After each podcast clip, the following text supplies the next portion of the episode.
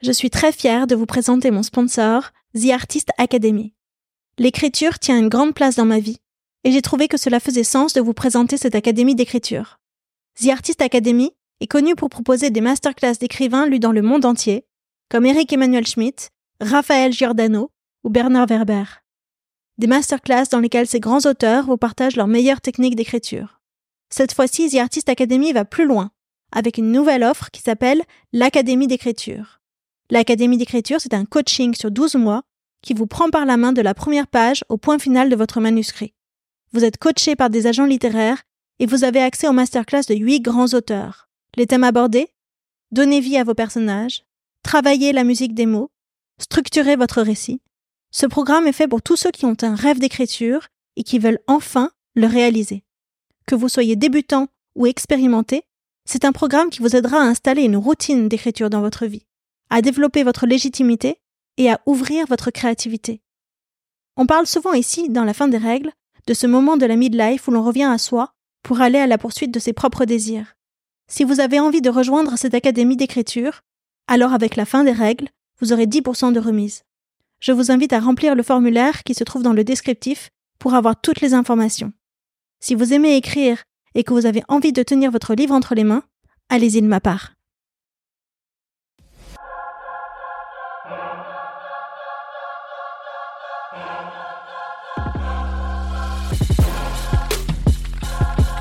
J'ai 63 ans. Oui, je pars en retraite dans 15 jours après 46 ans d'activité essentiellement dans les ressources humaines, psychologue de formation. Je suis l'aînée de cinq filles. Et euh, aujourd'hui, euh, je suis veuve et j'ai une fille qui a 23 ans. Et c'est, je dirais, le premier jour euh, du reste de ma vie qui commence. À l'époque, je trouvais que l'image que je rendais correspondait pas enfin, à l'énergie que je voulais donner. Je me suis conformée à l'attente sociale de pas avoir une femme avec des cheveux blancs. Alors que tu les aimais, tes cheveux Ah oui, moi je les aimais beaucoup, mes cheveux, puis ça m'allait très très bien. Voilà, donc je, je les portais euh, très fièrement, euh, voilà, jusqu'à 50 ans, et j'ai compris à 50 ans que c'était un frein. Un frein dans le regard, du recrutement, de la promotion, de la mobilité, que c'était pas accepté. La fin des règles, c'est un espace de parole où les femmes se transmettent leurs histoires et déballent tout. La ménopause sert de point de départ pour parler féminité, transmission et tous les sujets que chaque femme doit redéfinir à la midlife. C'est un récit collectif qui se chuchote à l'oreille. La vie au travail, la vie au lit, les kilos qui ne partent plus, les nuits blanches, mais aussi la libération que cela semble représenter pour beaucoup de femmes.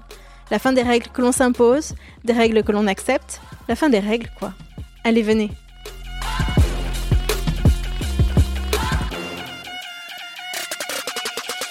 Bonjour Anne. Bonjour Aude. Euh, ben, je suis ravie que tu sois là avec moi. Merci de m'avoir invité chez toi pour cet enregistrement. On s'est rencontrés à travers Andrea Dican qui a fait euh, la formation en vie avec moi et qui est dans mon réseau. Et euh, elle m'a dit, il faut que tu rencontres Anne. Je lui, je lui, ai parlé de ton podcast, elle serait partante. et ça m'a fait hyper plaisir qu'elle nous mette en relation. C'est toujours sympa qu'il y ait des gens comme ça qui m'aident à, trouver des personnes qui sont inspirantes et qui ont des choses à raconter sur tout ça. Est-ce que tu peux te présenter en quelques mots? Alors, on sait que tu quittes AXA maintenant, tu as travaillé dans les ressources humaines, tu as une mmh. carrière dans les ressources humaines. Mmh. Euh, vas-y, je te laisse Alors, merci. Donc, euh, Anne, j'ai 63 ans. Euh, oui, je pars en retraite dans 15 jours après 46 ans d'activité essentiellement dans les ressources humaines, psychologue de formation. Je suis l'aînée de cinq filles et euh, aujourd'hui euh, je suis veuve et j'ai une fille qui a 23 ans. Donc voilà, et c'est je dirais le premier jour euh, du reste de ma vie qui commence. Qu'est-ce que ça te fait cette période-là où tu commences à lâcher un petit peu les dossiers? Alors, il y, a, deux choses. D'abord, il y a une période d'acceptation parce qu'il y a prendre la décision, euh, l'annoncer à l'entreprise et voir la réaction de l'entreprise.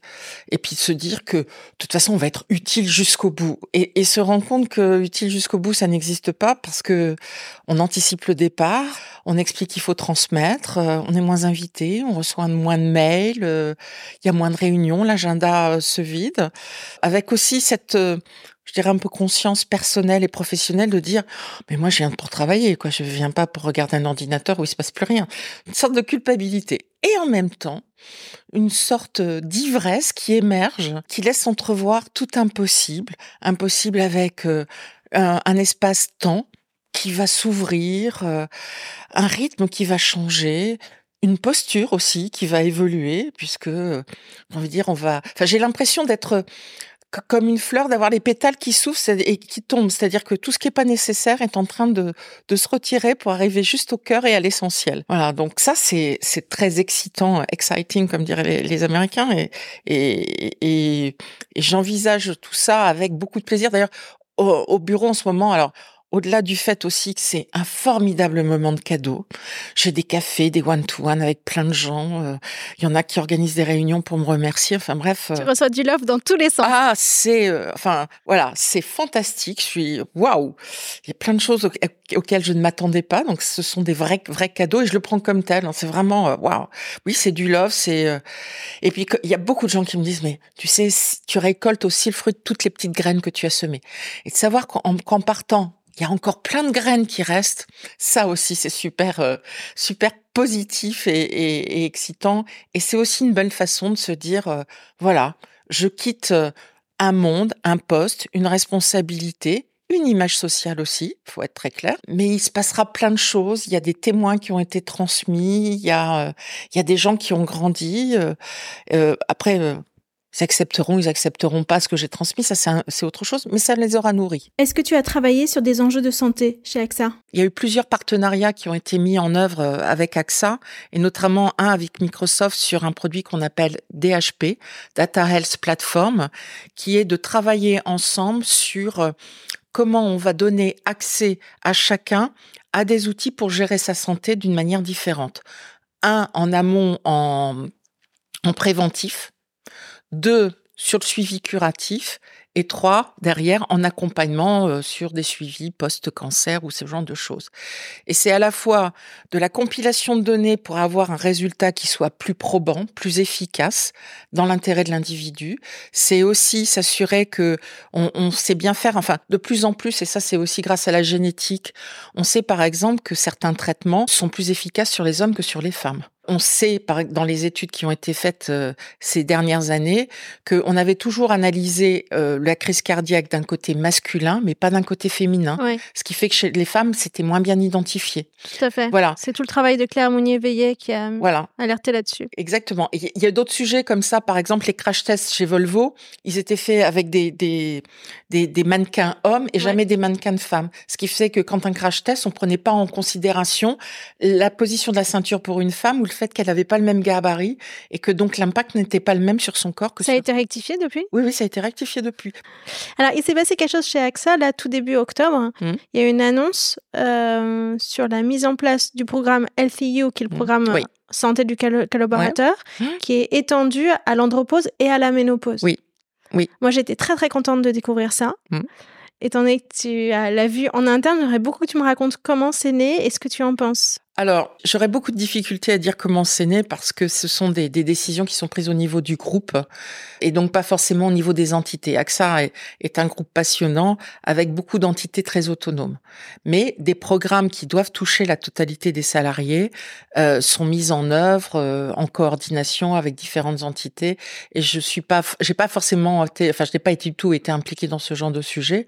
Mais le, le well-being, le care, qui sont les mots phares, sont très important chez AXA. C'est une réalité. J'ai pu accéder l'année dernière euh, à des bilans de santé, donc dans le LCU, ça existait déjà l'année dernière, donc pas sur cet aspect oui, ménopause andropause, mais j'ai pu accéder euh, à des bilans de santé très approfondis parce que j'avais plus de 60 ans, donc tests d'effort auditif et, et, tout le reste qui sont proposés à tous les salariés euh, d'AXA. Il y a une vraie culture dans cette société sur l'individu et sur euh, son bien-être et, sa santé. C'est une réalité euh, que j'ai pu voir aussi lors de la mise en place du Covid, à quel point on avait fait attention aux gens, on avait été attentif. Euh, on n'est pas les seuls. Hein. Je ne suis pas en train de dire qu'AXA est la seule entreprise, mais c'est vraiment un point extrêmement important d'AXA. Alors j'ai vu que le programme incluait l'andropause au même titre que la ménopause. Pourtant, ce ne sont pas les mêmes symptômes. Qu'est-ce que tu en penses? Alors, je ne suis pas une spécialiste de l'andropause, loin de là. Euh, je dirais simplement, ce que je trouve bien dans le message, c'est dire aux hommes, si pour une raison ou une autre, vous êtes impacté, et plus tôt, puisque c'est pas le même âge, mais que ça a une incidence sur votre vie personnelle et professionnelle, nous le prendrons en compte. Voilà, je crois que le message il est plutôt là plutôt que de, on, va dire de dire, euh, on a identifié que c'était le même problème ménopause andropause. C'est plutôt de dire, c'est le message, on est prêt à accueillir ça, on est prêt à en parler parce que ce sont quand même des sujets tabous. Oui. Il y a dix ans, en tant que DRH, je voulais qu'on mette ça sur la table. On me disait, mais ça va pas, il n'est pas question. Je dis, mais oui, mais c'est à ne faire. il y a dix ans, tu avais 55 ans, tu savais déjà de quoi, enfin 53, tu savais déjà de quoi tu parlais quand tu en as. Oui, mais en même temps. passé à ce moment-là? Non, mais non, non, en fait, c'est, c'est, non, c'est pas à cause de moi, entre guillemets. Ouais. C'est de voir je t'avais raconté quand on avait eu un premier échange, j'étais manager euh, d'une équipe, j'étais avec mon équipe quand d'un seul coup j'ai vu une femme sortir un éventail, on était au mois de novembre, demander à ouvrir la fenêtre, devenir toute rouge, et je ne comprenais pas ce qui arrivait, et on m'a dit c'est une bouffée de chaleur. Et puis c'est une bouffée de chaleur. Enfin voilà, le, truc euh, chuchoté. Voilà, interdit, euh, presque honteux. Et je me suis dit, waouh, quelle horreur. Mais enfin, je veux dire, les gens qui restaient, qui se maintenaient, qui faisaient leur boulot et qui dépassaient tout ça, malgré vraiment l'inconvénient que ça génère. Euh, et, et, je me suis dit, et, et je l'ai vu avec d'autres femmes, et j'ai vu que sur certaines femmes, à quel point ça pouvait les impacter. Alors c'est vrai que c'est l'époque où moi-même, je suis rentrée dans cette phase de ménopause, parce que c'est quand même une phase qui dure longtemps. Ça a duré combien de temps pour toi? Mais alors, moi, je, moi, j'ai du mal à dire que je me suis pas rendu compte. Tu t'es pas rendu compte? Non, en fait, j'ai commencé à avoir des problèmes de sommeil. Euh, mais je l'ai pas associé à la ménopause. Je l'ai associé à du stress, du, enfin, du surmenage. Euh, voilà, j'ai pensé que c'était ça. Et il m'a fallu du temps pour comprendre que si je me réveillais la nuit parce que j'avais trop chaud, en fait, c'était parce que j'avais une bouffée de chaleur. Mais je les avais que la nuit. Et je n'imaginais pas que ça se passait comme ça pour moi la nuit. En fait, je ne savais rien des, signes euh, enfin on va dire euh, pour lesquels il faut être attentif. J'ai fait une prise de sang et, mon médecin m'a dit ah bah vous êtes en ménopause, euh, mais je m'étais rendu compte de rien du tout. Donc dans la journée j'étais pas impactée, je n'ai pas eu de bouffée de chaleur, enfin par la nuit, mais je dirais rien qui m'impactait socialement. Mon gros problème et qui dure toujours, c'est le problème du sommeil. Ça, c'est clair. Et puis la prise de poids. Et puis des moments, donc évidemment, une fatigue énorme, euh, parce que quand on dort pas, enfin c'est, on est épuisé la journée. On, on est épuisé, oui, oui. Donc on est épuisé. Enfin moi, je suis, je suis épuisé, donc euh, pour tenir le coup. Alors moi, je suis pas très café, donc je mange. Euh, donc prise de poids. Prise de poids. Enfin bon, bref, voilà. Est-ce qu'aujourd'hui tu regrettes Enfin, qu'est-ce que tu aurais aimé avoir eu entendu comme message? Qu'est-ce que tu aurais voulu qu'il y ait autour de toi pour que tu réalises plus tôt que avoir chaud la nuit, c'était pas juste du stress. Alors, comme je l'expliquais tout à l'heure, je suis l'aînée de cinq filles. Évidemment, nous avons toujours posé des questions à maman sur euh, l'accouchement, euh, la ménopause. Ah ben non, mais c'est rien du tout, disait maman. C'est rien du tout. Et je pense que elle a dû vivre sa ménopause comme moi, c'est-à-dire que très très peu de signes euh, apparents extérieurement et et puis bon beaucoup de pudeur aussi pour les femmes d'une autre génération. Euh, on, on parle pas de son ressenti, on parle pas de ses incidents personnels d'une certaine manière. Donc euh, oui, je, enfin voilà, pas pas vraiment de message. Quand j'avais 40 40 45 ans, j'avais été voir un médecin pour m'aider à perdre un peu de poids euh, et parce que j'avais arrêté de fumer, j'avais pris 7 kilos, euh, voilà. Et elle insistait, non mais il faut que vous fassiez du sport parce que après vous allez voir, vous allez prendre du poids et tout. Et je ne comprenais pas ce qu'elle voulait dire. Je ne comprenais pas quel était le lien entre l'âge et la prise de poids, sauf que bien sûr je le voyais.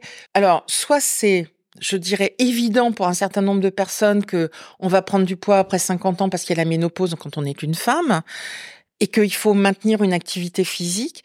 Mais je dirais que j'ai pas été éduquée sur ça. J'ai pas été éduquée sur la nécessité d'avoir une activité physique régulière pour pouvoir euh, à la fois, euh, je dirais, maintenir mon corps, éviter cette prise de poids et, et on va dire être dans un équilibre personnel de santé qui permet de faire face à toutes les différentes étapes qu'on peut franchir dans la vie, hein, la ménopause comme d'autres. Voilà, donc ça c'est vraiment un, des points de, regret que, enfin, que j'ai eu.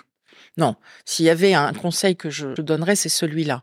C'est dire, euh, c'est un sujet à aborder, à mon avis. Euh, bah, quand on commence aussi à être moins fertile, à partir de 40 ans, ça veut dire que dans les 10 ans qui viennent, euh, la ménopause va arriver. Voilà. Donc euh, ça, c'est un point important. Faire comprendre, on va dire avoir une éducation, j'ai envie de dire, je vais le prendre dans le sens large, l'éducation bien-être. Une éducation au bien-être. Oui. Et, pas dans le sens... Euh, je suis en train de parler, gérer l'instant présent, faire des méditations. C'est plutôt dire, il est important, enfin voilà, on a un véhicule, c'est son corps. Alors, on s'en préoccupe pas parce qu'on est jeune, parce que tout va bien. On tout fonctionne. Tout fonctionne. On court, euh, on peut danser toute la nuit, on peut ne pas dormir, ça n'a pas d'impact.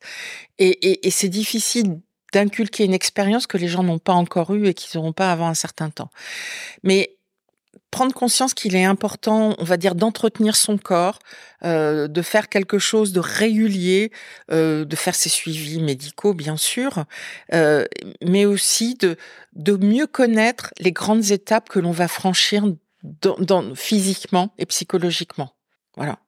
Et, et donc se préparer à ça et savoir quel recours on peut avoir. C'est-à-dire vers qui on peut se tourner à ce moment-là, qui peut nous aider, qui peut nous donner un conseil, qui peut partager son expérience. Euh, voilà. Je vais prendre un exemple un petit peu douloureux, mais quand, quand j'ai perdu mon père, il avait 80 ans, je trouvais ça tout à fait normal de perdre son père. Ça a été une douleur à laquelle je ne m'attendais pas. Et personne ne peut raconter cette histoire parce que quand quelqu'un qui a perdu ses parents parle de cette douleur, on l'entend intellectuellement, on l'entend pas dans ses émotions ni physiquement. Ben, je dirais que les, les changements que l'on vit dans son corps sont du même ordre. On peut l'entendre intellectuellement, mais on va avoir du mal à le comprendre tant qu'on ne le vit pas soi-même. Et à partir de ce moment-là, le partager avec quelqu'un qui, qui est, je dirais, dans le même registre, qui l'a compris, qui l'a vécu, et qui peut donc donner, donc donner des conseils. Donc parler à des femmes qui sont passées par là. Oui, par exemple, ou parler à des femmes qui sont passées par là, ou euh, parler à, des, on va dire des personnes qui sont des accompagnants, par exemple sur euh, sur ce genre de sujet, parce qu'elles reçoivent des témoignages de femmes euh, sur le sujet.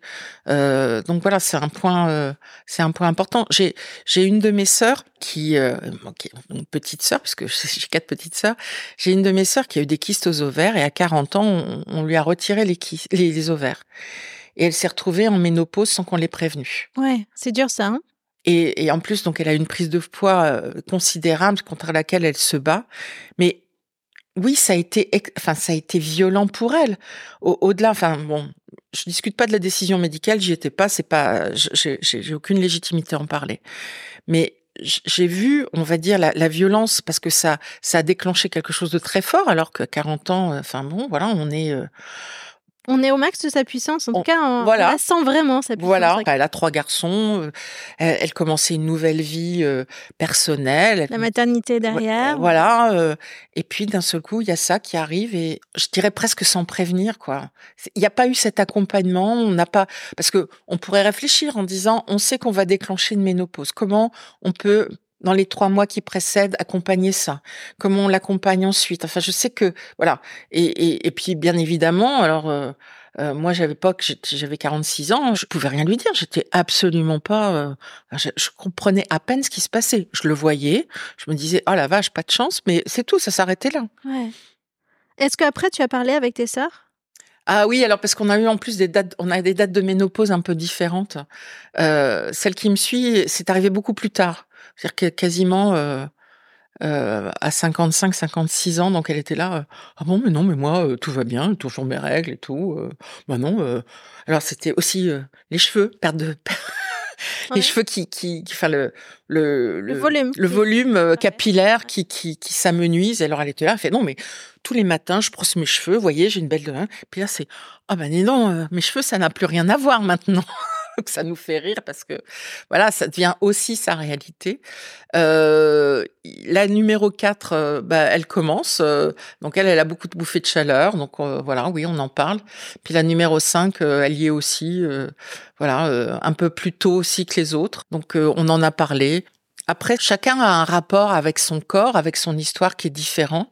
Donc aussi un vécu par rapport à tout ça qui est assez différent par rapport à ce qui, ce qui a pu être euh, sa féminité, j'ai envie de dire euh, son désir, sa vie sexuelle, son plaisir, euh, tout ça et, je veux dire, donne une teinte différente au ressenti ou aux attentes ou à la façon de le gérer. C'est ça, hein Oui. Toi, tu as dit que tu avais perdu ton mari? Moi, j'ai perdu mon mari il y a huit ans. Oui, donc je suis veuve depuis huit ans. Ça a été euh, inattendu, soudain et là aussi très violent. J'ai envie de dire, j'ai vécu sous cloche, euh, enfin pas pas pas de son, pas d'image euh, pendant un peu plus de trois ans avant d'arriver à à pouvoir sortir le, le, le nez, enfin sortir le nez de l'eau et, et commencer à regarder et avoir envie de vivre. Et je disais à l'époque, je suis en vie dans les deux sens. Je suis en vie, j'ai envie, et je suis en vie. Mais dans le sens en survie, tu voulais tu Non, non, vraiment en vie. C'est-à-dire, je, je ressentais des, des, des, émotions, du désir, de voilà, la, la, capacité à faire des choses, à envisager euh, aussi peut-être, peut-être ou peut-être pas d'avoir quelqu'un dans ma vie. Euh, voilà. Alors au début, euh, dans des modalités très classiques, j'allais me remettre en couple, comme quand on rêve quand on a 20 ans. Ouais. Puis j'ai réalisé que un, j'avais plus du tout envie, de, on va dire, en tout cas pour l'instant, j'ai pas trouvé quelqu'un qui me donne envie de vivre avec lui au quotidien? Au quotidien. Euh, rencontrer quelqu'un, vivre des moments intenses et, euh, et, très agréables euh, sans aucun problème. Mais c'était pas ma conception du couple, ni ma conception de l'amour, ni ma conception de, on va dire, de, de, de, de la relation à deux. Donc voilà, j'ai aussi beaucoup évolué par rapport à ça. Je me suis autorisée à, à, avoir cette liberté qui était on va dire quand j'étais jeune, euh, euh, montrée du doigt et mise au pilori parce que cette liberté féminine, cette liberté sexuelle, cette liberté, euh, on va dire, de vie euh, était quelque chose, oui, mis au pilori, de banni et, et voilà. Donc j'avais été élevée là-dedans. Pour moi, c'était au début pas possible. Puis après, j'ai compris que Voilà, j'avais fait ma vie, je ne faisais de mal à personne, que le plus important c'était de continuer de se respecter, continuer de rester dans ses valeurs, voilà, ça c'était un point fort. Et, et, et de continuer de vivre, euh, voilà, et, et, de vivre une sexualité tranquille, heureuse. Euh. Et c'est ça la fin des règles, c'est euh, lâcher les modèles de, de, son enfance et accepter d'inventer son propre modèle de vie. Moi, je ne sais pas si c'est la fin des règles. Je dirais que si, pour, pour moi, ça fait partie des étapes, euh, on va dire, d'acceptation et de développement de sa propre vie parce que on se nourrit des expériences qu'on a, euh, on se rassure. Enfin, en tout cas, moi, plus j'ai avancé dans la vie, euh, alors j'ai trouvé que chaque âge était fantastique. Hein. Alors bon, moi, 40 ans, j'ai eu un, un, un, point particulier, c'est l'âge où ma fille est arrivée euh, dans un processus d'adoption. Donc moi, je suis devenue mère à 40 ans. Là où il y en a d'autres, c'est quasiment terminé. Moi, je suis devenue mère à 40 ans. J'ai continué à progresser professionnellement. 50 ans, j'ai trouvé que c'était une époque formidable. Euh, ma fille avait 10 ans, devenait déjà plus autonome. Euh, j'avais des postes qui me passionnaient. Euh, voilà, j'avais des responsabilités. Je me sentais aussi plus en sécurité financièrement, ce qui était un, point pour moi important. Mon mari est mort, j'avais 55 ans. Et là, là, j'étais dans une période plus difficile parce que à ce moment-là, j'avais perdu mon emploi. Donc, j'étais d'un seul coup sans homme, sans, sans travail, avec une fille de 15 ans. Donc, on va dire une responsabilité forte qui s'est géré, il y a, y a, aucun problème, euh, j'ai fait face. Euh, mais mes 60 ans, c'était c'était une fête. C'était une fête. Alors, je suis dans un groupe d'amis nous avons toutes fait psycho, nous sommes sept, mmh et on se voit donc euh, depuis 83. Donc, euh, Vous étiez étudiantes ensemble on, était étudiantes ensemble. Donc on a à peu près le même âge, enfin on a le même âge, enfin il y a quelques exceptions. Et, euh, et, et, on, et en plus nos anniversaires sont généralement en juin, juin-juillet. Donc on a, on a régulièrement fêté nos anniversaires ensemble. Alors on les fête tous les ans ensemble. Et puis de temps en temps, on fait des grandes fêtes ensemble. Euh, pour les 50 ans, on avait fait une grande fête, on a invité tous nos copains et tout le reste. Et, et c'est vécu différemment euh, suivant les uns les autres. Mais, mais moi, je suis en disant, mais génial, vous vous rendez compte, 60 ans, regardez, on, on va bien, on est en forme. Euh, voilà, il y a... Une nouvelle adolescence un peu. Oui, un peu, oui. Mais alors, c'est pas forcément comme ça qu'elle le vivent, mais mais voilà, ça fait partie des sujets qu'on échange, euh, sur lesquels on a pas mal de discussions, et, et c'est mais voilà, mais moi j'ai poussé à faire la fête. Moi on me dit demain on fait une soirée euh, pour fêter n'importe quoi. Hein, euh. Moi, moi, je suis partante tout de suite. Et qu'est-ce que tu as retiré de ta vie alors? Tu disais on ah retire euh, le non essentiel. Ce que j'ai retiré de ma vie, alors je, je, suis je suis très sensible à l'esthétique, euh, comme étant enfin le la couleur, la matière, l'harmonie, c'est quelque chose de très important pour moi. J'aime les belles matières, j'aime voilà, euh, les beaux environnements. euh, enfin, le, le- c'est vraiment. Alors, il y en a qui vont dire le luxe. C'est- pas forcément du luxe parce que c'est pas le prix qui compte. Je, je suis pas attachée à une marque ou quoi que ce soit, mais le beau, c'est important pour moi. Alors, j'ai eu la chance de et, et j'aime être bien habillée. J'adore être. Enfin, alors j'étais euh, T'as dit, t'as failli bosser chez Dior et Chanel. non, non, mais je- enfin, le, le, le comble pour moi, ça aurait été Hermès. C'est, pour moi, c'est le comble de l'élégance. Voilà, mais j'ai toujours été en tailleur, j'ai toujours été en escarpin, j'ai toujours, enfin, je suis toujours, même maintenant, c'est, amusant parce que dans cet environnement tech où il y a beaucoup de t-shirts et, et, et de jeans, bon voilà, euh, je mets un collier de perles. euh, j'ai hier, j'avais une veste en cuir. euh, voilà, c'est quelque chose qui est important pour moi. Alors, j'ai acheté de très belles pièces dans voilà chez, des créateurs.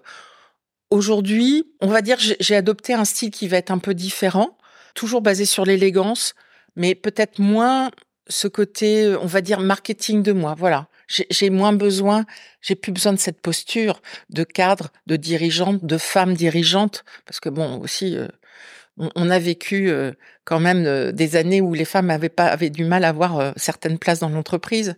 Il fallait. T'as été une pionnière là-dessus? Est-ce que j'étais- t'as dû adopter une posture un peu masculine pour te pour exister? Comment t'as vécu ça? Je dirais que j'ai toujours eu beaucoup de caractère et, et, et comme disent les Américains, toujours straight talk. Donc j'étais connue pour pour défendre mes, mes opinions et, et, et certaines croyances. J'ai envie de dire tant, que- tant que j'étais dans le consulting, j'ai pas eu à me battre en tant que femme. J'étais dans une société où dans les années euh, donc 95, donc il y a quand même quelques temps, on était 30% de femmes associées directeurs managers. Ce qui à l'époque, dans des boîtes de énorme. consulting, était énorme. Euh, sur la partie conseil, le patron était une femme. Pour moi, il y avait quelque chose d'évident et de normal. J'aimerais bien revenir à ce qui se Oui. passe chez AXA actuellement, puisque Mhm. la ménopause, maintenant, le mot est sorti. Mhm. À ton avis, qu'est-ce qui va changer en France? Je, pense que alors il y, a- deux choses hein, parce que il y a toutes les actions que AXA va mettre en, place et j'ai pas tout regardé dans l'ordre euh, puisque je me sens plus très très concernée, je l'avoue bien volontiers. Euh, je pense qu'en tout cas c'est c'est un phénomène, euh, on va dire, qui va libérer la parole et qui va autoriser. On va dire à la fois une acceptation de cette situation pour les gens qui sont extérieurs. Quand je dis les gens extérieurs, c'est autant les hommes et les femmes qui ne savent pas ce que c'est. Hein, On peut avoir un, on peut être un manager de 35 ans et avoir quelqu'un de 50 ans dans son équipe et pas comprendre ce qui se passe, hein, Ouais. euh, tout en étant une femme. hein. C'est pas voilà. Donc pour moi, c'est c'est c'est vraiment, euh, on va dire cette prise de conscience managériale. Euh, c'est c'est c'est aussi donner de la visibilité et comprendre l'impact que ça a dans un moment de la vie d'une femme sur euh, sa présence, sur, euh, on va dire, son...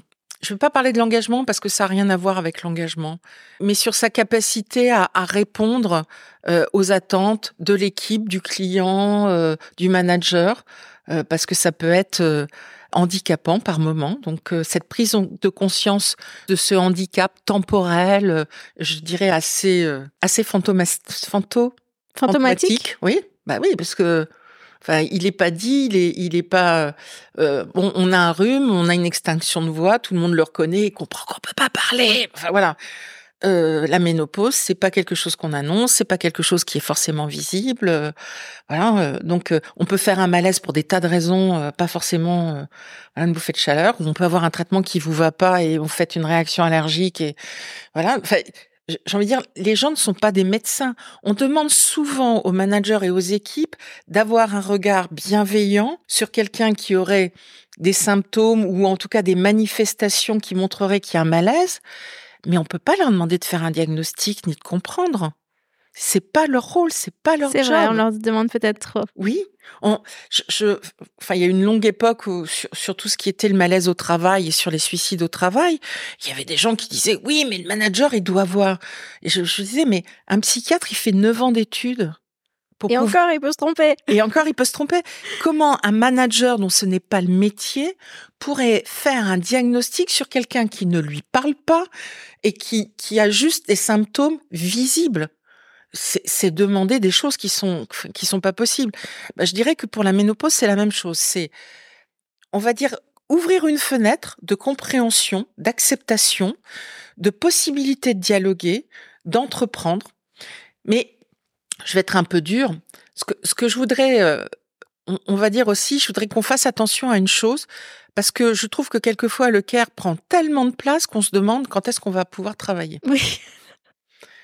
Et, et on, on en parlait avec une collègue qui, bon, qui a, qui a dû passer la ménopause. Et bon, voilà, j'ai pas arrêté de travailler. euh, je ne dormais pas. J'étais pas forcément bien. Bon, je savais pas l'identifier, mais voilà, euh, j'ai tenu mon job, j'ai tenu mon poste. euh, bon, contre vents et marées. Donc, euh, l'impact pour moi, il est plus sur des décisions moyen long terme. C'est-à-dire sur une promotion, sur un recrutement, sur une mobilité. Parce qu'à ce moment-là, on n'est pas au mieux de sa forme lors d'un entretien. C'est vrai. Euh, euh, bon, on peut, on peut d'un seul coup euh, être, enfin, avoir une crise en disant mon Dieu, je- j'ai un entretien, j'ai une bouffée de chaleur, bon, voilà, et, oh là là, je l'ai pas senti motivé, euh, l'entretien n'était pas terrible, euh, voilà. Donc, c'est être très attentif que dans ces moments-là, on va dire la possibilité qu'il y ait une situation délicate à gérer, personnellement, soit prise en compte. Mais je vais te donner deux exemples. Mhm. Celui euh, des échos, Mhm. euh, que j'ai lu euh, dans un papier qui est sorti cet été, où euh, le- au, au RH, euh, aux échos, ils ont fait venir Cécile Charlap, qui a écrit un bouquin sur la fabrique de la ménopause, qui est une vision sociale, qui n'est pas du tout une Mhm. vision médicale, etc. Et beaucoup de femmes ont été gênées, avaient ont le sentiment d'être montrées du doigt par la simple présence de ce webinaire où Cécile Charlap venait parler. Et un autre exemple, c'est celui de Sylvie Fay, avec qui j'ai fait un, un Oui. épisode il y a pas longtemps, qui dit mais moi toutes mes copines euh, à qui je parle de ménopause, elles me disent elles veulent, elles veulent pas le dire, elles veulent pas qu'on entende en entende parler autour d'elles, elles veulent pas être pointées du doigt, c'est vraiment ça. Mhm. Donc si finalement les femmes sont réfractaires à ce qui peut être mis en place dans l'entreprise parce qu'elles vont se sentir euh, visées et parce qu'elles savent qu'elles sont en insécurité, parce que là on parle de RH, on dit regardez comment on fait des choses, etc. Mais la réalité c'est qu'il y a ce poids social, ce poids sociétal de qu'est-ce que c'est qu'être ménopausée. C'est je peux plus faire d'enfants, c'est ça y est, je suis vieille, plus personne va me regarder, je suis invisibilisée, on se moque de moi. Ça, c'est les, tabous sociaux, c'est, c'est l'image sociale que toute femme connaît, à intérioriser. Oui. Alors, deux choses. Alors, en même temps, c'est- je je vais te faire un, c'est un clin d'œil que je vais faire. Je me souviens quand j'avais euh, 52 ans et, et que j'avais des entretiens sur différents postes, j'étais, j'avais un très beau poivre et sel. J'étais vraiment très poivre et sel. Aujourd'hui, tu te teins les cheveux. Tu vas nous raconter comment c'est Et, arrivé. et à l'époque, je trouvais que l'image que je rendais correspondait pas, enfin, à l'énergie que je voulais donner. Et, et mon coiffeur voulait pas, me trouvait que j'avais un poivre et sel magnifique, voulait pas me teindre les cheveux, il l'a fait. Je me suis conformée à l'attente sociale de pas avoir une femme avec des cheveux blancs. Alors que tu les aimais, tes cheveux. Ah oui, moi je les aimais beaucoup mes cheveux, puis ça m'allait très très bien. Voilà, donc je, je les portais euh, très fièrement, euh, voilà, jusqu'à 50 ans, et j'ai compris à 50 ans que c'était un frein, un frein dans le regard du recrutement, de la promotion, de la mobilité, que c'était pas accepté. T'avais commencé à avoir des cheveux poivre et sel à quel âge? Oh, j'ai commencé à 35 ans. D'accord. Donc tu les as toujours gardés Ah oui, oui. 35 à 50. C'est Oui. rare, hein, parce que les femmes qui ont eu des cheveux blancs tôt me disent qu'elles ont, les ont teints tôt. Tu es Non. la seule qui Ah me non, dit non. l'inverse. Ah non, non, moi je trouve, enfin, je suis, une, je suis dans une famille où tout le monde a eu des cheveux blancs très tôt. euh, voilà, pour moi ça faisait normal. Et, et je trouvais, enfin, j'ai des photos de moi euh, à 40 ans. euh, Enfin, je trouvais ça très élégant. euh, ça avait, enfin, je- oui, pour, pour parler de l'élégance, voilà. Moi, c'était un des signes d'élégance. euh, en plus, bon, tout le monde me disait, ça m'allait très très bien. Mais c'était par rapport à ce regard social, cette dépendance à la décision de l'autre, le recruteur, euh, le manager, euh, le dirigeant, euh, que j'ai fait ça. Et aujourd'hui, quand je dis à ma fille, bon, j'ai plus besoin, elle me dit, oh, oh non, arrête, tu vas ressembler à ta mère. bon, voilà, ça c'était pour l'anecdote un peu amusante. Mais qu'est-ce que tu vas faire là? Je ne sais pas. Je, je ne sais pas. Je suis vraiment partagée entre les deux. J'ai aucune idée. Euh, le, le- c'est le côté euh, faut, faut laisser les racines pousser euh, et ça j'aime pas parce que c'est pas élégant. C'est ça qui qui pour l'instant me, me freine. Mais j'ai j'ai comment dire ma, ma couleur est, est moins moins foncée que- qu'elle n'était. Je suis en train de tout doucement d'aller vers quelque chose de plus en plus clair pour aller, je pense, pour arriver à retrouver mes cheveux blancs. voilà, parce que maintenant je suis vraiment blanche. voilà. Donc euh, non, mais ça c'était pour revenir sur l'image sociale et sur le poids du social. Je crois que la première des choses qui est vraiment importante, c'est la confiance en soi. C'est s'accepter. Et c'est ça que j'ai envie de dire que, que sur quoi j'ai travaillé et que j'ai gardé euh, de ma vie personnelle et professionnelle, c'est euh, j'ai envie de dire, c'est m'accepter avec mes, mes 10 ou 15 kilos de trop. C'est m'accepter, euh, on va dire, avec mon caractère. C'est m'accepter euh, avec mes valeurs qui sont pas toujours euh, alignées avec ce qu'on me demande de faire.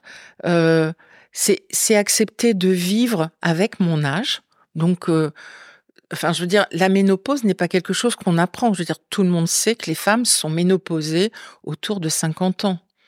Donc, ce n'est ni une révélation, euh, ni une découverte. Que ce soit un tabou, ça je l'entends tout à fait.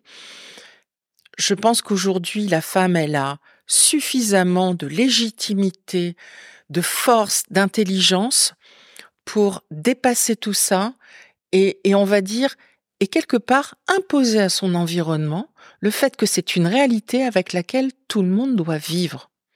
C'est ça le changement. C'est passer de ma réalité à une réalité collective. Voilà. Alors, il faut déjà que je l'accepte en étant ma réalité. Ça, évidemment. Voilà. Mais je pense qu'à partir du moment, et en plus, je suis intimement persuadée qu'à partir du moment où on l'accepte, on ne peut que mieux le vivre. Il y a, quelque chose de, oui, de, de l'ordre de la cohérence entre ce qui se passe dans mon corps, ce qui se passe dans mon cœur et ce qui se passe dans ma tête. Et, et, et, aussi le fait que, oui, n'oublions pas, hein, les rides, enfin bon, il y a, y a, tout ce phénomène, on parlait des cheveux tout à l'heure, le fait qu'ils soient moins épais et tout le reste. Euh, et en même temps, je le regrette énormément quand on regarde les réseaux sociaux, quand on regarde euh, les, euh, enfin moi je suis pas sur TikTok, mais bon je suis sur Insta ou sur Facebook, le nombre de publicités pour faire disparaître les rides, pour euh, les photos des femmes 80 ans qui sont formidables comme Jeanne Fonda. Bon, on oublie de mettre en dessous le nombre d'opérations, d'interventions, de piqûres qu'elle a pu avoir. Et toi, tu imagines de faire de la chirurgie esthétique ou du botox ou quoi que ce soit? Alors j'ai fait du botox une fois pour retirer ma ride du lion. C'était vraiment top. J'ai trouvé, et puis ça dure six mois, et je trouve que le rapport qualité-prix n'a absolument aucun intérêt. Euh, faire ça pour six mois, euh, voilà. Moi, ce que j'ai fait, c'est euh, j'ai fait j'ai fait l'opération des paupières. Ouais. Voilà, j'ai fait. T'avais les paupières un peu tombantes à un les moment. Oui, ça c'est signe familial. Et j'ai fait comme ma grand-mère qui l'avait fait en 1975, hein, pour dire que J'avais déjà une famille un peu précurseur. Donc voilà, c'est ce que j'ai fait. Non, j'ai pas l'intention de faire d'autre chose pour l'instant. Donc le Botox, t'as laissé tomber Ah oui. Mais t'es ressorti de là comment? Tu t'es regardé dans la glace, t'es ressenti quoi? Alors, la, ride du lion, euh, pour moi qui, qui suis psy aussi, c'est aussi la ride de l'angoisse. Donc c'était un peu effacer quelque chose qui avait marqué mon visage, mais qui pour moi avait beaucoup moins de sens maintenant. C'était autant euh, symbolique, voilà. Mais j'ai, enfin non, c'était agréable d'avoir euh, le visage beaucoup plus lisse, surtout, surtout à cet endroit-là. Mais euh, voilà, voilà, je, j'ai fait ça il y a trois ou quatre ans, donc non merci, voilà, c'est plus, c'est plus d'actualité du tout. D'accord. voilà. Et, non mais faut le dire parce que Bon, c'est vrai que j'ai 63 ans et, en ce moment, quand je dis que je prends de ma retraite, on dit mais non, tu pars en pré-retraite. Non, non, non, je prends ma retraite, j'ai 63 ans. Ah bon, tu les fais pas? oui, voilà, j'ai cette chance et ma mère est pareille. J'ai hérité de cette génétique qui fait que, voilà, je suis plutôt, euh, je dirais peu marquée ou euh, ou en tout cas marquée avec des rites d'expression. Enfin, rien de rien de très fort ou euh, significatif d'un âge très avancé. Plus bon, aussi l'énergie, ça, ça n'a rien à voir euh, avec l'âge.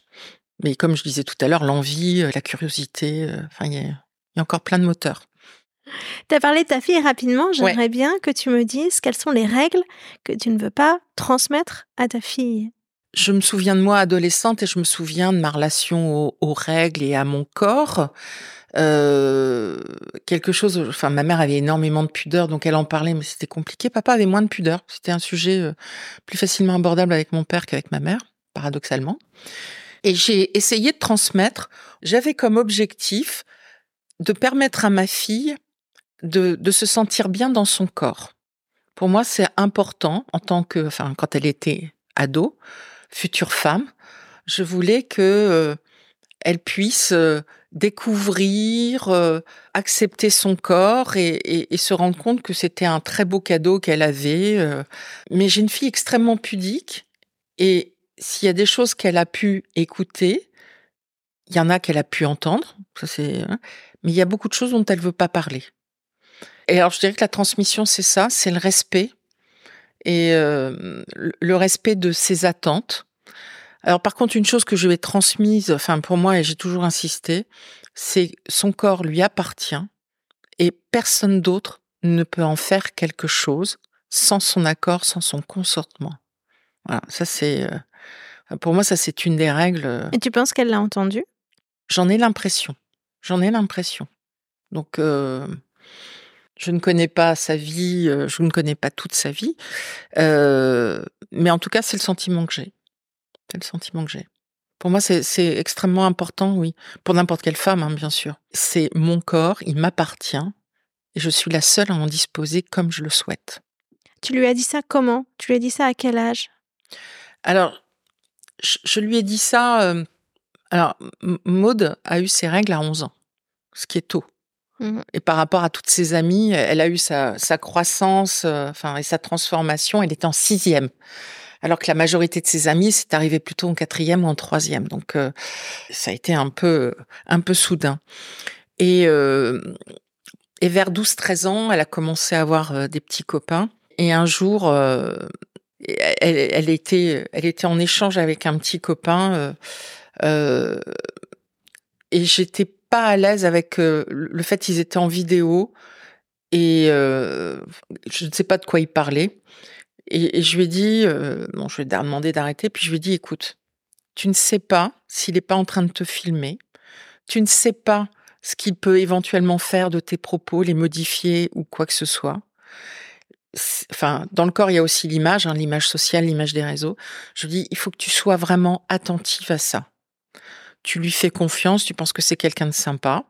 Et si ça se trouve, il va perdre son téléphone et quelqu'un va récupérer la vidéo qu'il l'aurait faite, j'en sais rien.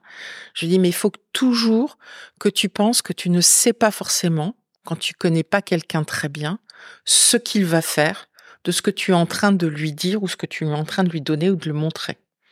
Donc il est extrêmement important, non pas que tu sois paranoïaque, mais que tu t'assures que tu es bien dans un espace de sécurité quand tu discutes ou quand tu échanges avec quelqu'un.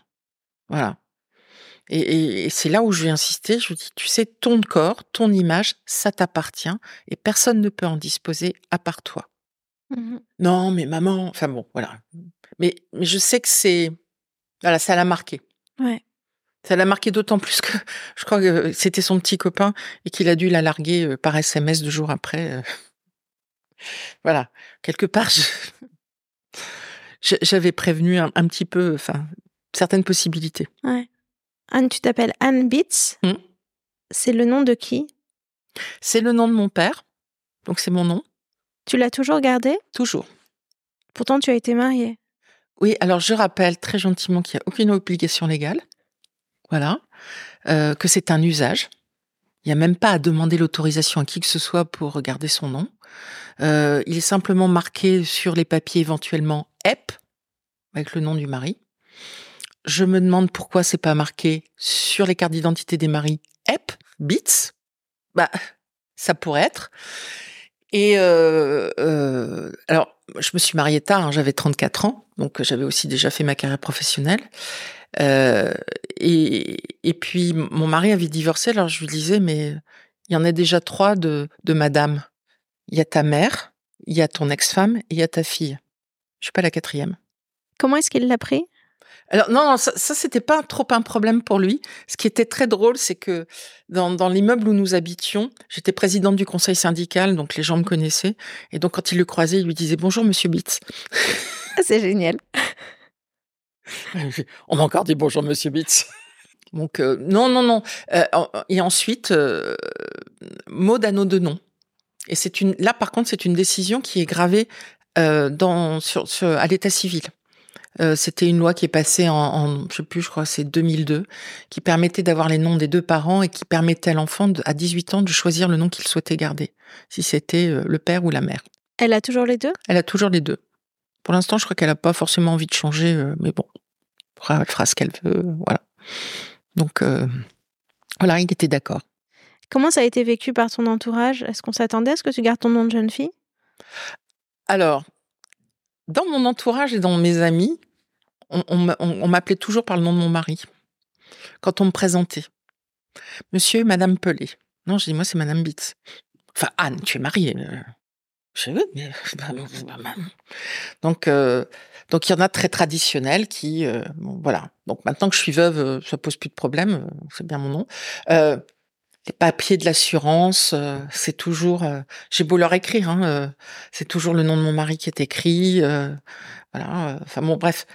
Non, mais après, euh, non. Ce qui était plus plus sensible, c'était avec l'administration française. Alors ça, c'était absolument génial. Je m'achète une voiture.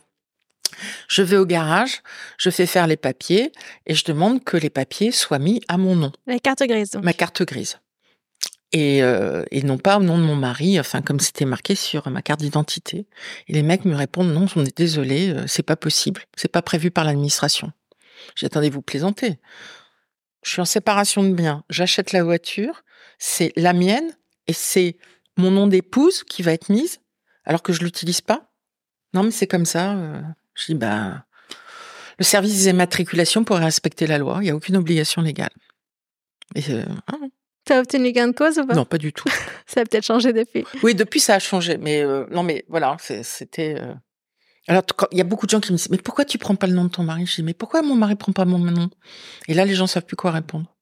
Non, puis je l'aime bien, mon nom. Il a, il a une consonance. Il a, enfin. Aujourd'hui, tu as retrouvé l'amour? Euh, Non. Tu cherches l'amour? Ah, j'aimerais bien, oui. Oui. Je, je sais pas si, enfin, je pense que c'est une autre forme d'amour, peut-être, parce que j'ai vraiment beaucoup, beaucoup aimé mon mari. J'ai été très aimée aussi. Euh, on a vécu une histoire fantastique. Donc, euh, je suis très contente d'avoir vécu ça. Et je cherche pas à reproduire. Donc, je cherche à, à, retrouver en tout cas une intelligence de situation, une complicité, euh, un plaisir d'être ensemble, de, de, de partager, de, de donner, d'aimer alors après, euh, est-ce que ça, ça s'appelle l'amour? Pourquoi pas? Ça peut être une autre façon de vivre l'amour. En tout cas, euh, ça, oui, j'ai envie. J'ai envie de, j'ai envie de cette liberté, j'ai envie de ce plaisir, j'ai envie de cet acte de vie. Euh, voilà. Est-ce que ce serait dans ton entourage? Est-ce que quelqu'un que tu rencontrerais? Alors, moi, je suis quelqu'un qui croit que les choses arrivent quand elles doivent arriver. donc, donc, donc, je ne sais pas. Je ne sais pas. Je me dis tout est possible. Alors, premièrement, je, ne souffre pas d'être seule. C'est pas, c'est ni une angoisse ni une souffrance. Euh, voilà, j'apprécie beaucoup mes moments de solitude, euh, voilà, de de paix, de, je vais pas dire de vide parce que c'est pas du vide, mais juste, euh, juste l'instant, voilà, l'instant comme ça.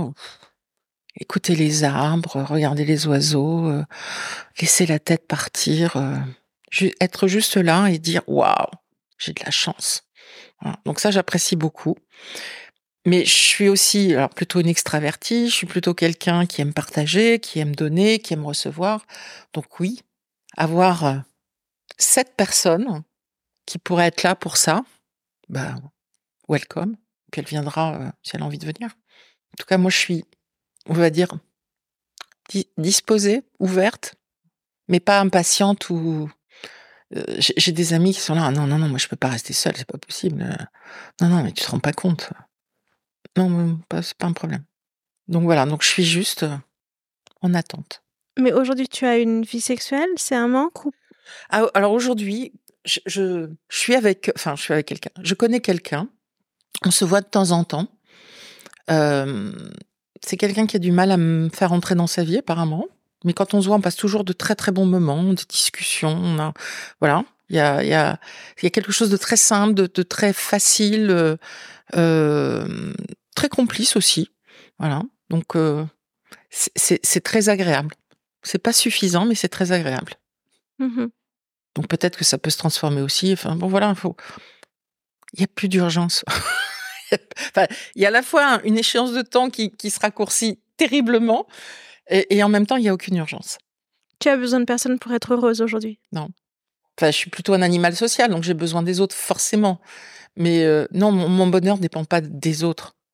Non, non, je. Ça a toujours été comme ça ou c'est quelque chose que tu as construit? Ah non, c'est quelque chose que j'ai construit. Non. Ça n'a pas toujours été aussi simple. Ça n'a pas toujours été aussi simple.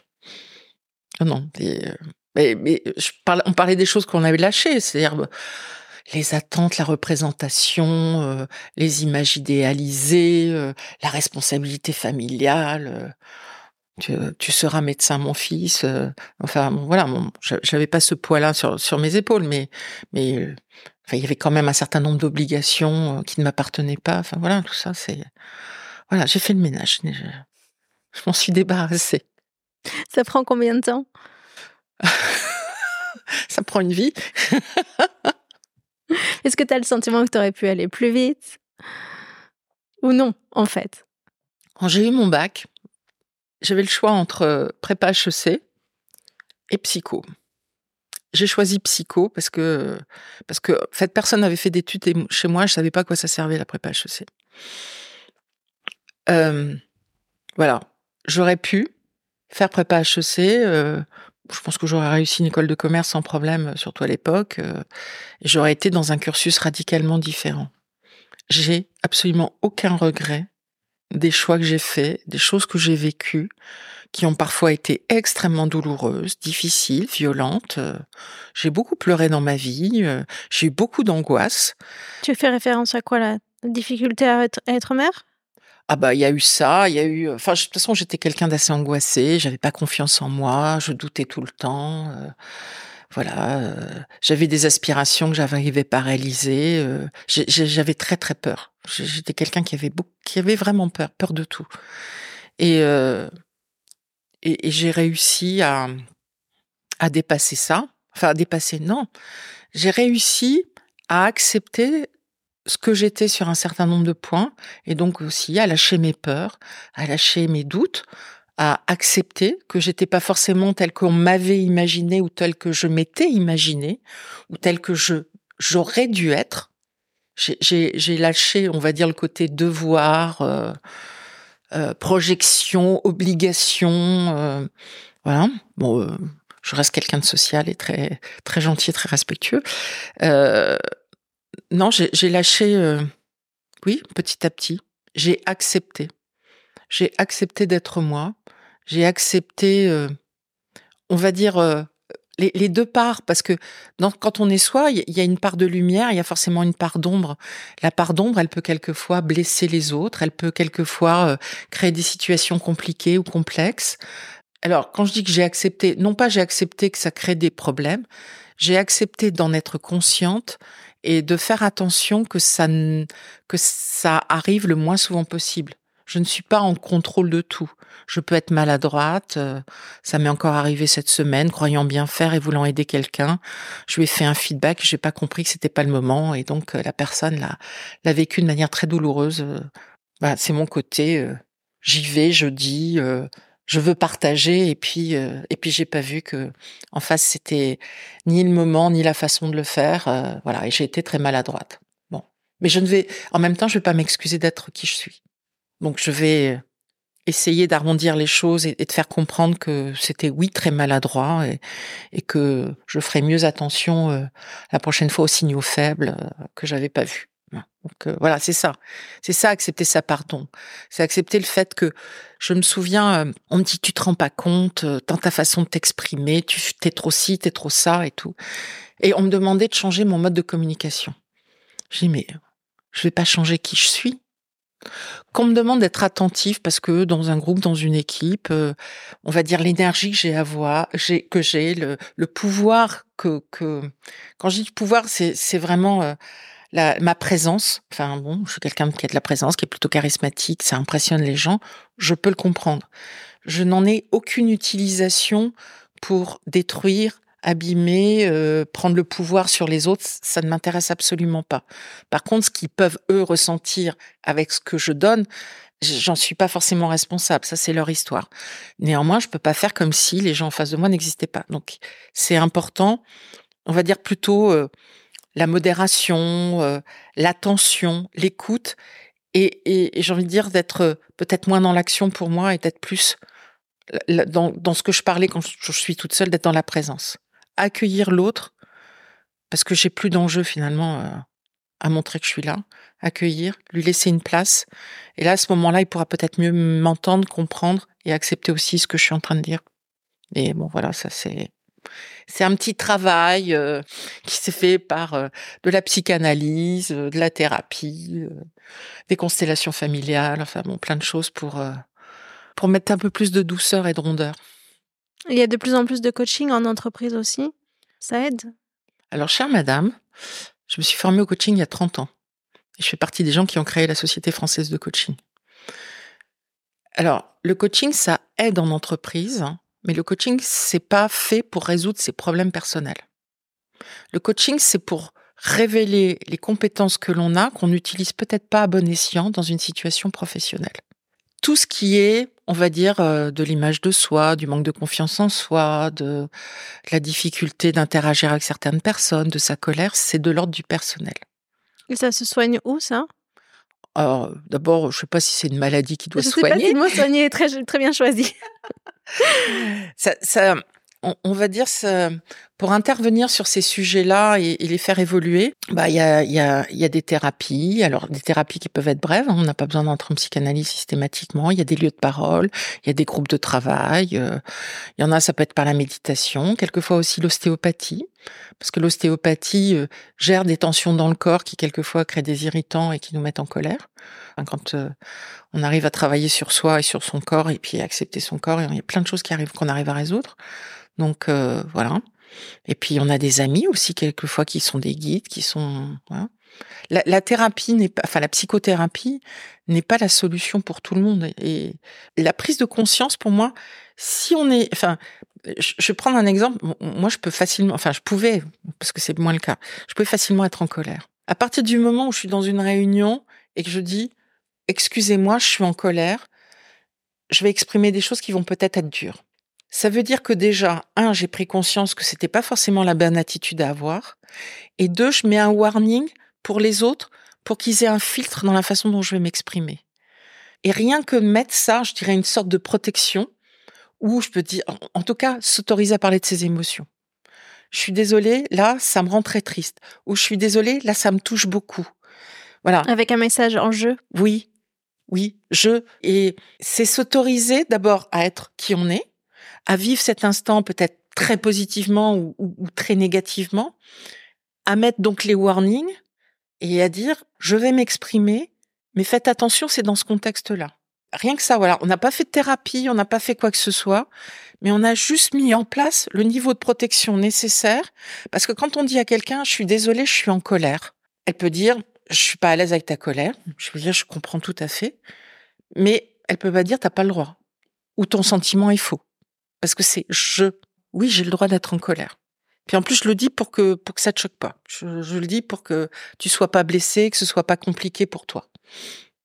Et ça, c'est des choses qui, de ce fait, généralement calment les tensions qui peuvent arriver dans une réunion et, euh, Ok, merci beaucoup. Ben de rien. Ah, merci beaucoup pour euh, cette heure passée ensemble, Anne. Ben, J'espère que ça pourra aider, servir. Euh. Tu t'es beaucoup livré. Oui, bah, tu as été très vrai et très juste dans ce que tu as dit. J'essaie d'être cohérente, euh, enfin entre ce que je dis, ce que je fais et ce que je montre, euh, parce que pour moi c'est, on parlait du bonheur, on parlait de, on parlait de réalisation, voilà. C'est, euh, si j'ai une chose à transmettre à ma fille, c'est ça, être soi. C'est tout un travail, c'est tout un chemin, mais alors c'est aussi tout un cadeau. Merci mmh. Merci à tous pour votre écoute. Je dis tous, mais c'est surtout toutes, puisque vous êtes une grande majorité de femmes à me suivre. Si vous souhaitez euh, poursuivre l'expérience La fin des règles avec moi, vous pouvez vous connecter à mon compte Instagram La fin des règles ou bien me suivre sur LinkedIn. Sachez que j'ai une newsletter sur Kessel et vous pouvez également vous abonner pour suivre la newsletter. N'hésitez pas à me laisser un message sur un des réseaux pour me dire ce que vous avez pensé de cet épisode. Un grand merci, à très vite.